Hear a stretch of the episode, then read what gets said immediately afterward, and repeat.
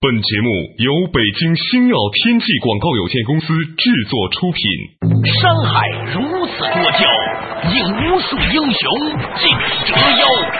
数风流人物，还看我是梁东。大家好，我是吴伯凡。两个男人孕育五年，梁东、吴伯凡帮你坐着打通经济生活任督二脉，东吴相对论。好戏马上开场。做打通经济生活任督二脉，大家好，欢迎收听东吴相对论，我是梁东，对面的依然是二十一世纪商业评论主编吴伯凡，伯凡你好。大家好，较早之前的时候呢，我们提到了一个话题啊，就是呢，这个哈佛商业评论的主编尼古拉斯呢写了一本书，叫《浅薄》，是因应现代的技术变革和资讯变革而带来的人们碎片化的注意之后而带来的一种心智模型。这个“浅薄”这两个字呢，有些时候呢会让人听到了觉得很不舒服，觉得是一种高高在上的。不礼貌，但是呢，在这本书里面呢，它只是一个中性词。嗯浅薄被定义成什么呢？就是我们不再有不再深深的去关注什么，对，不不再再深深的呃去思考什么的一呃个，对任何事情的感知和表达都是那种浅浅的、淡淡的。对啊，像李敖的那首著名的打油诗，是吧啊不爱那么多，只爱一点点。别人的爱情是海深，我的爱情浅。哦呃原来是出自在这里。为什么说精神病患者的思维是碎片化的？而使用碎片化信息的人，思维模式和精神病患是相同的。为什么说互联网上瘾症的背后是一种浅薄症？虚拟的网络信息刺激为什么会令现实生活产生乏味感？什么是电脑脸？为什么信息时代人们的反应越来越冷漠，表情越来越稀缺？欢迎收听《东吴相对论》，本期话题：互联网浅薄症之下期。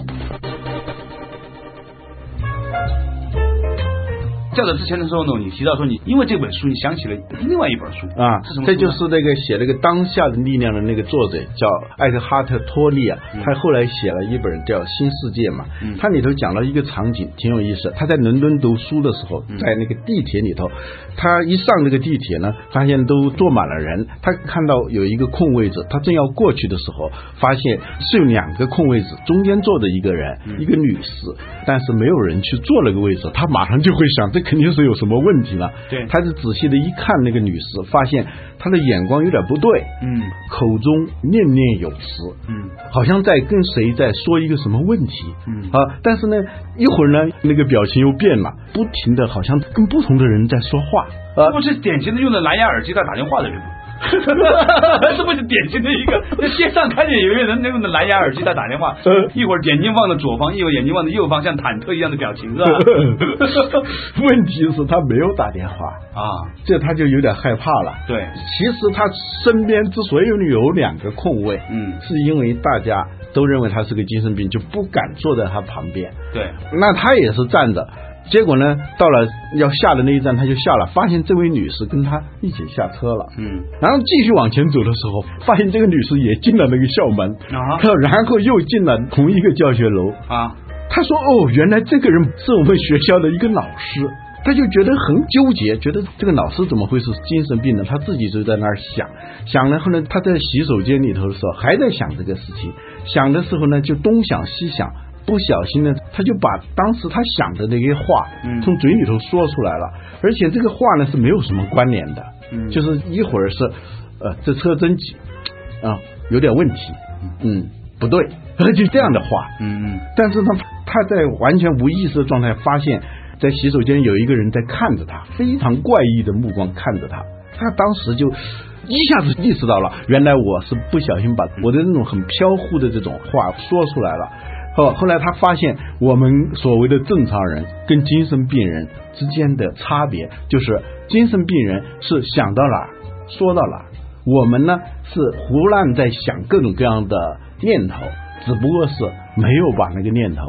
说出来，说出来而已嗯。如果是有一种仪器把你头脑当中那个念头直接语音合成以后，那很可怕，每一个人听上去都像个疯子。 你只要把任何当今中国的一个人写的微博，嗯，打印出来一起看的时候，你就觉得是个病人。因为他这一秒钟他想这个事儿用一百四十个字儿嗯写出来了，那一秒钟他想起另外一个事儿用五十个字儿写出来了，这有另外一个看有什么东西转发了一下，嗯，他在这一秒钟都是合理的，但是你把它连在一起的时候，他就是个病态。这是精神病人的特点啊。所谓精神分裂症、精神病患者，他的思维的那种断断续续、碎片化、无目标化、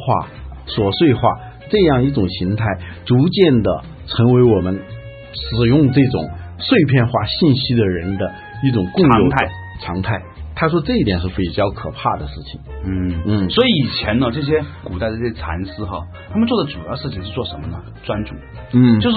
拿一天、一个礼拜、一个月，甚至一年的时间，专注于做一件事情。嗯他们想具体做什么是不重要的。有一次我在不丹呢碰见一个刚刚出关的一个和尚，嗯我就很好奇，我说你们所谓的闭关到底是干什么？是不是有一些你们的上司啊，或者是那个长老啊传给你一些密咒语啊什么的？我也很好奇。结果他后来告诉我说，他说实际上我们每天只做一件事情，就是磕长头，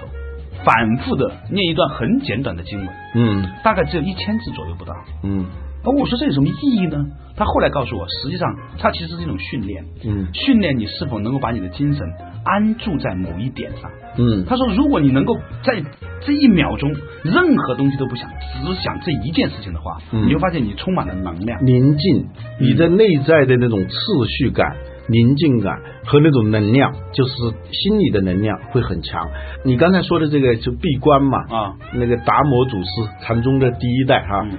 达摩祖师到少林寺，大家都知道面壁九年嘛，对，也是那种对着墙壁，墙壁是什么都没写的哈、对墙壁不是个显示屏啊，他 就对着它心中念的神马都是浮 云。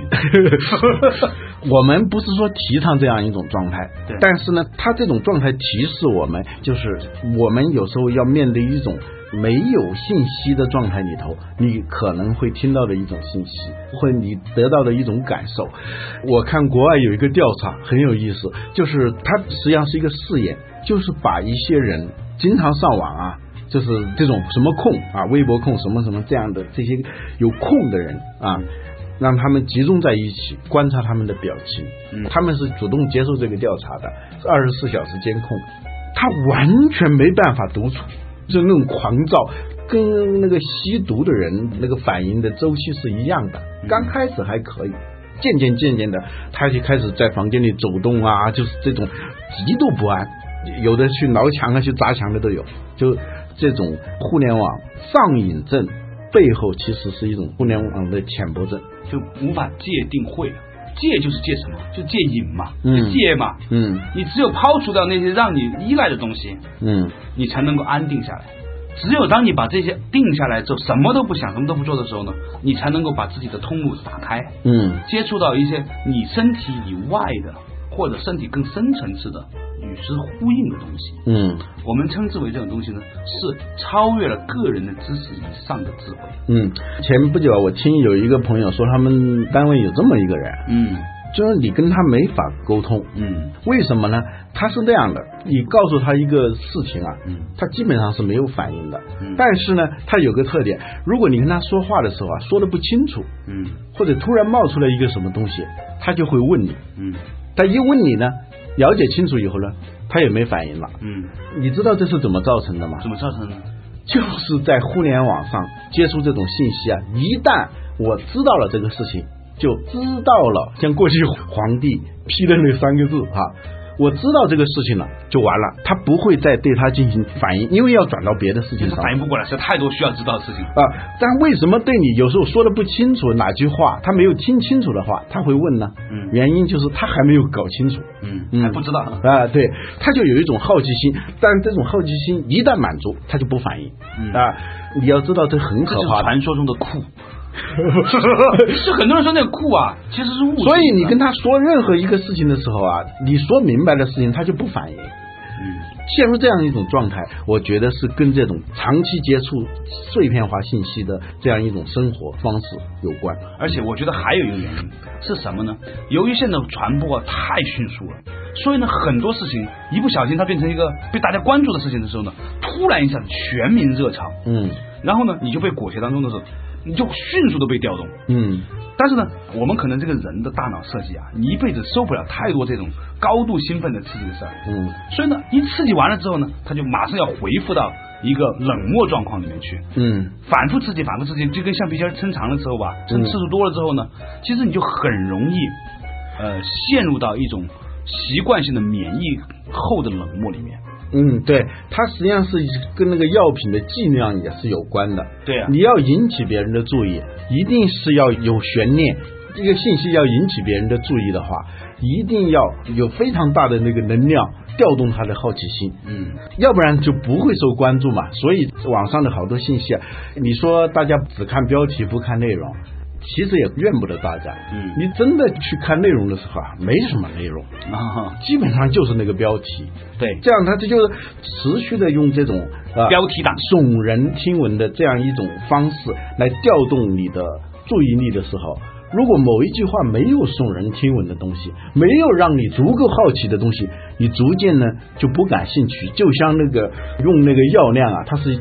形成那种抗药性啊，少了不管用的。但是你知道，跟人相处的过程当中，在工作当中，在很多时候，它是没有这种悬念的。不可能，嗯而且真正的幸福就是平淡嘛。对啊所以现在这个离婚率越来越高的原因是什么？嗯是越来越多的人把他的外面接受到的那种高强度的兴奋刺激的这种需求带回了家里面。对，你说你老婆不可能今天穿空姐制服，明天穿护士服吧？嗯那不可能的，嗯她永远就是那样一个阿姨在那里，是吧？那怎么办呢？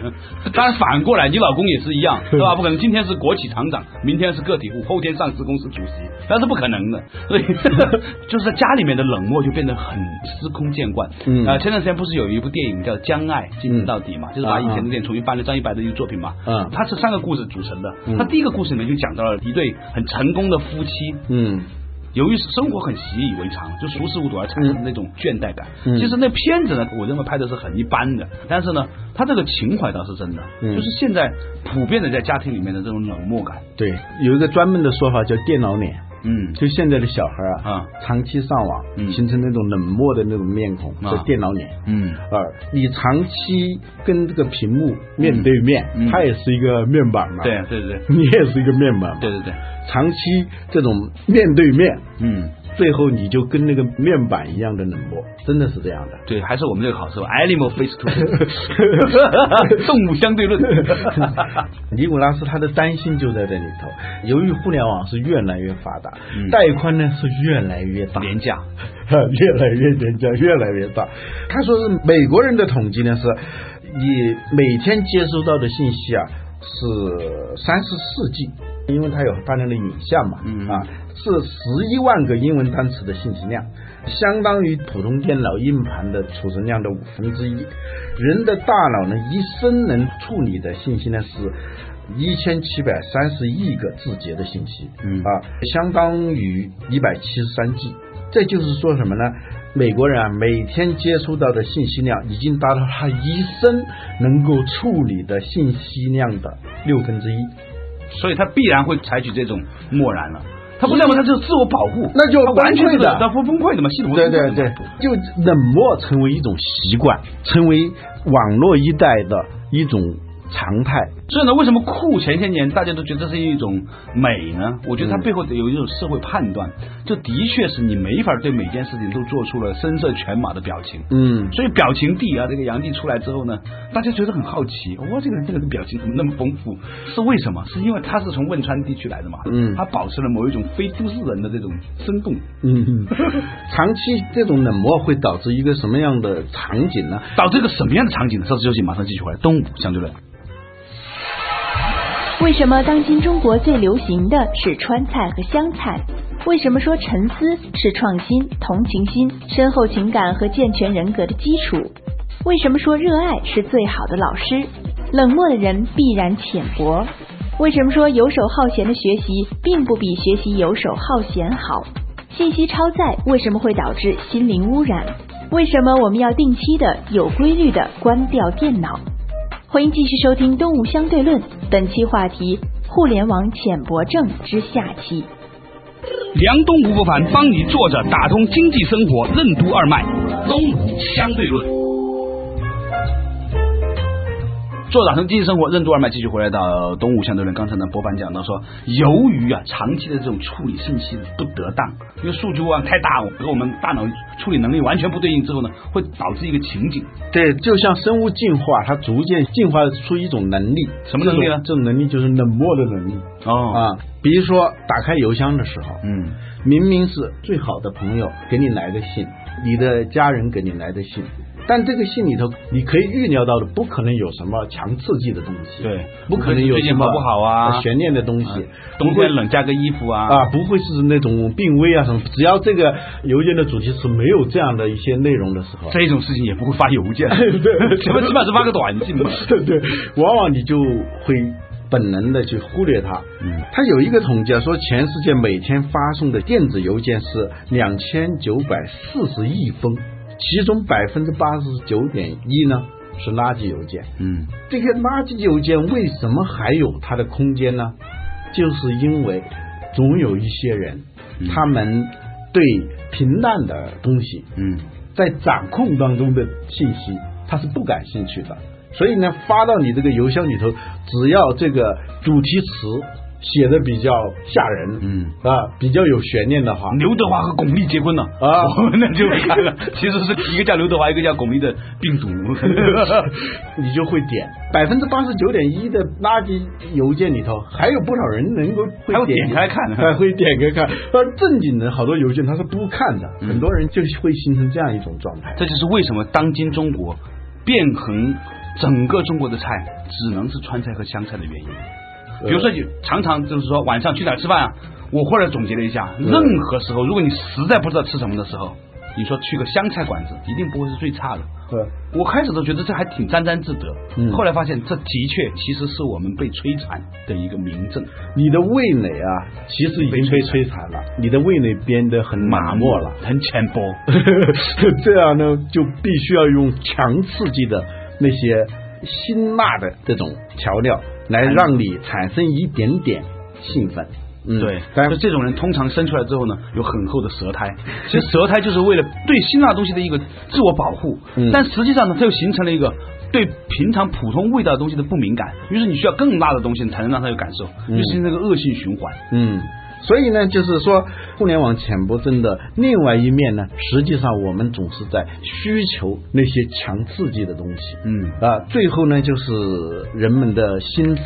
你的性格都会变，而这个你世的气质界上的也会真变理，实际上往往并不刺激，因为它对已经被大家讲过很多遍了。你要孝敬父母啊，对要长时间做一件事情啊，要守得住啊，是吧？要以爱对人呐、仁义礼智信呐、其实这些东西。它之所以它成为真理，是因为它已经和很多人讲过了。它之所以很多人讲，是因为它已经很普世化了嘛，对不对？对我们孔夫子说的“巧言令色，鲜也人”嘛，嗯啊，就是真的有价值的思想和话，它不是那么显眼的。对问题就在于它里头没有加那种调料的时候，你就不会去接触它。所以尼古拉斯说，那种沉思的、聚精会神的思维方式，是增强创新能力、加强同情心以及加深情感深度的基础，也是一个人发展独特的、全面的人格的基础。没有这些思维方式，人们呢就会变得浅薄。可能在某些时候呢，就会变得非常聪明，但是嗯只要你染上了冷漠，实际上往深度你是做不了什么事情的。对爱因斯坦说，热爱是最好的老师嘛。嗯你要做一个杰作，这个杰作不一定是一个相对论，是吧？呃嗯也可能是一双皮鞋要你擦，如果你能唤起热情。来擦一双皮鞋的时候，这个皮鞋才会擦得很好，嗯锃亮锃亮的。嗯呃，所以你当你缺少这种热情的时候，你实际上是任何事情都做不好的，嗯也做不长的，你很快的就会被别的东西所牵引过去，嗯然后呢，牵引了几分钟以后呢，又被牵引过去，嗯这样呢，你一直处于这样一种漂浮的状态，也就是一种浅薄的状态。人类历史上那些杰作，不管是文学的还是艺术的啊，甚至是那些工艺的，嗯啊，古代的那种人工巧匠做出来的那些作品，它绝对不是在强刺激下，不是在这种很在这短的种冷漠的那种状态下，嗯来做出来的东西，说啊的实在是太好了。所以为什么这个考古学包括收藏界的人，很多时候喜欢汉以前的这个玉制品啊？因为那个时候啊，你要在一个玉器上面打一个洞，嗯你可能要磨三个月，你才能磨出一个洞出来。琢磨琢磨嘛，对，你要磨啊三个月才能磨出来。嗯嗯所以那个时候的一个看出很朴拙的一个玉的工艺品，它其实很可能已经耗费了这个匠人十年的生命，嗯，才会做出这样的一个东西。这个爱因斯坦还有一句话叫“游手好闲的学习，并不比学习游手好闲好”。嗯，我们的学习状态，也就是接受信息和知识的状态吧。对对对对。当你是一种游手好闲的方式，就是那种很表面的去接触这些信息和知识，不愿意去过脑子、动脑子这样一种学习的方式，并不比学习游手好闲好、嗯啊。那么创新是什么？创新有时候是需要灵机一动的，嗯但是这个灵机一动的背后是长期的这种艰苦的努力。各种各样的努力在某一瞬间的爆发，对，所以顿悟的人不是什么人都可以顿悟的，是吧？嗯你必须要见悟了很长时间，琢磨憋着，天天为这个事情反复掂量之后，突然在那个棒喝一下，你才能顿悟的，是吧？对一个自己都没有压力的人，再怎么棒也不会棒喝出啊，顿悟出对来。对对，这种天才之作，这就是说草书和涂鸦的这种差别嘛，是吧？对，那个草书是那种好像是在癫狂状态下那个写出来的东西，嗯那叫草书，它不是涂鸦，不是你自己拿着一支笔在上头怎么弄，你都不可能是一件深刻的作品。梵高的素描功底是很嗯好的，巴菲特人家在技术上，这个是吧？这个有一些什么图啊，什么这种工具啊，嗯操作上面是很下了一些功夫的。嗯，所以呢，这个尼古拉斯呢，他讲到了这种威胁吧，嗯互联网啊，这种信息超载、信息过量以后对人的环境的这种污染。嗯我们老在说环境破坏、生态破坏，那是指自然环境。其实我们现代人还面对着一个非常大的环境的破坏，就是信息环境的破坏，嗯使得你这个处于一种被污染的状态。嗯这种状态呢，比如说周围的呃污水、嗯噪音，让你健康受到伤害，身心受到损害。其实这种信息的过量、信息的超载对我们的那种影响。实际上也是非常大的，什么抑郁症啊、精神分裂等等，这种潜在的威胁也是很大的。嗯呃，说了这么多呢，大家都会问一个问题：嗯那怎么办呢？你说这些东西有什么用呢？嗯，这的确要面对的一个问题。对。那你觉得怎么看呢？我的感觉是，真好啊。这样的话呢，我以后不需要读太多书，我就可以出类拔萃了，因为我只要能够比别人坚持读一本书。呃，这就是在盲人的国度里，一只眼的人成为国王，是吧？这对我们教育也是，以前我们也讲到过这个事情，对啊是吧？这个坏的那种环境，反过来看的话，对你来说可能是机会嘛，是对吧啊，因为呃社会已经把其他的竞争对手全部干掉了。嗯，这就个小孩对小孩子而言啊，对，尼古拉斯给出的很简单的一个忠告就是关掉电脑啊，定期的、有规律的关掉电脑啊。你你关不看了啊，你关掉电脑之后，手机在旁边。呃，你看一看到底天会不会塌下来？这让我想起前段时间冯小刚的烧了一把火，把他的工作室给烧了嘛。呃， 宋丹丹讲了一句特别，是宋丹丹还是谁？是我忘记是谁讲了一句话，嗯说你平常觉得每个东西都不能扔，嗯结果你一把烧了之后呢，觉得也没少什么。对， 事实上就是这样。对所以呢，说到这里呢，我就想起我们以前也可能讲到过这个故事，我要重复一下象棋的故事，嗯茨威格的象棋的故事。嗯象棋的故事讲的是这样的一个场景，就是说这一个人被抓到纳粹的监狱里头以后，这个知识分子他最受折磨的不是拷打，而是没有书看了。对，一直是来潜心的做研究的这么一个知识分子，等于是天天饿他，嗯嗯，就把你关在一个单人房间里头，全是白色的，什么都没有差别的，床单也是白的，床也所有的东西都是白的，而且不知道日夜，嗯，就是二十四小时，你不知道是白天和黑夜，嗯在那种状态下你会发疯的，嗯这时候你会对信息和知识产生了一种强烈的饥饥渴饿嗯啊啊，所以他在受损心的时候，看到一本书了，他就冒着生命危险就偷这本书，嗯这样呢，有了这本书，他就不会那么难受了，嗯不会那么饥饿了，最好是他希望是一本数学书，嗯很难，这样呢他就啃的时间会长一点。结果拿到房间一看，是一本象棋的棋谱的书。平时他不爱下象棋，他非常的失望，但是没有办法，在这种情况下，他知道他要度过这个艰难的岁月，在这种单人牢房里头度过这个艰难的岁月，只能靠这一本书。然后他就看了一下这个书，并不厚，他强迫自己每天。只能读一页，嗯，要不然读完了又没有办法了。对嗯这这这个棋谱也没有什么好读的，那么就每天呢，他就看这个棋谱，看完了以后呢，这个脑子里头就想这个棋局，还原这个棋局，然后尝试下。平时下象棋的人都会背一些棋谱嘛，那是作为任务，嗯他呢是作为一种掰开了面包一点一点吃的那种，对对 对对，在那种是珍惜享受的、 珍惜的去记的，他不是当做任务啊，他不是富人家的孩子把饭当做任务来吃的，对啊，他是在这种饥饿状态下，就是把每一个字都要揉碎了读进去，这样呢，几个月下来呢，还是读完了，嗯没有办法，这就 就再读一遍了。那怎么办呢？最后他就终于他满脑子都是象棋嘛，就下下象棋，自己跟自己下，那很可怕的。两个自我都知道对方要出什么招，对呀、这是很难下的。但是呢，他在那种情况下就这样下，要让自己大脑保持这样一种运转的这种状态，要不然你会变成白痴或者疯了。后来就放出来，放出来以后，他不知道自己的能力，以前也没怎么下过。嗯他在一个很偶然的机会里头碰到了一个世界冠军，嗯世界冠军很不屑的，就在一个船上，也没什么事儿啊，抱着一种赌博的心态，大家就给钱那个世界冠军说他来跟他下，下的时候三局那个世界冠军都输了。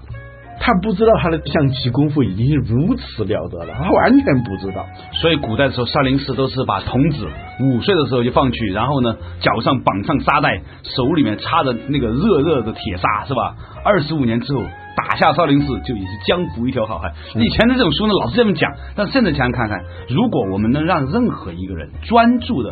在一个相对封闭的环境里面，持续的做一件事情，他能够在这个社会上成就多大的一番事业？这就是当我别人都不能专注的时候，你能专注一分钟，你就嗯赢了。就是所谓聚焦嘛，对这个平光的镜子和凸透镜差别就在于一个不能聚焦，一个能聚焦。同样的光线经过凸透镜出来，它变成一个焦点，它能把东西点燃。嗯输入的能量是一样的，输出的能量是不一样的。嗯我们现在的心智模式呢，就是这种互联网导致我们的思维方式像一个平面的这种镜子，是多少东西输进来，所以为什么平板成为了社会的主流？对啊，感谢大家收听今天的《动物相对论》，我们下一期同一时间再见。嗯。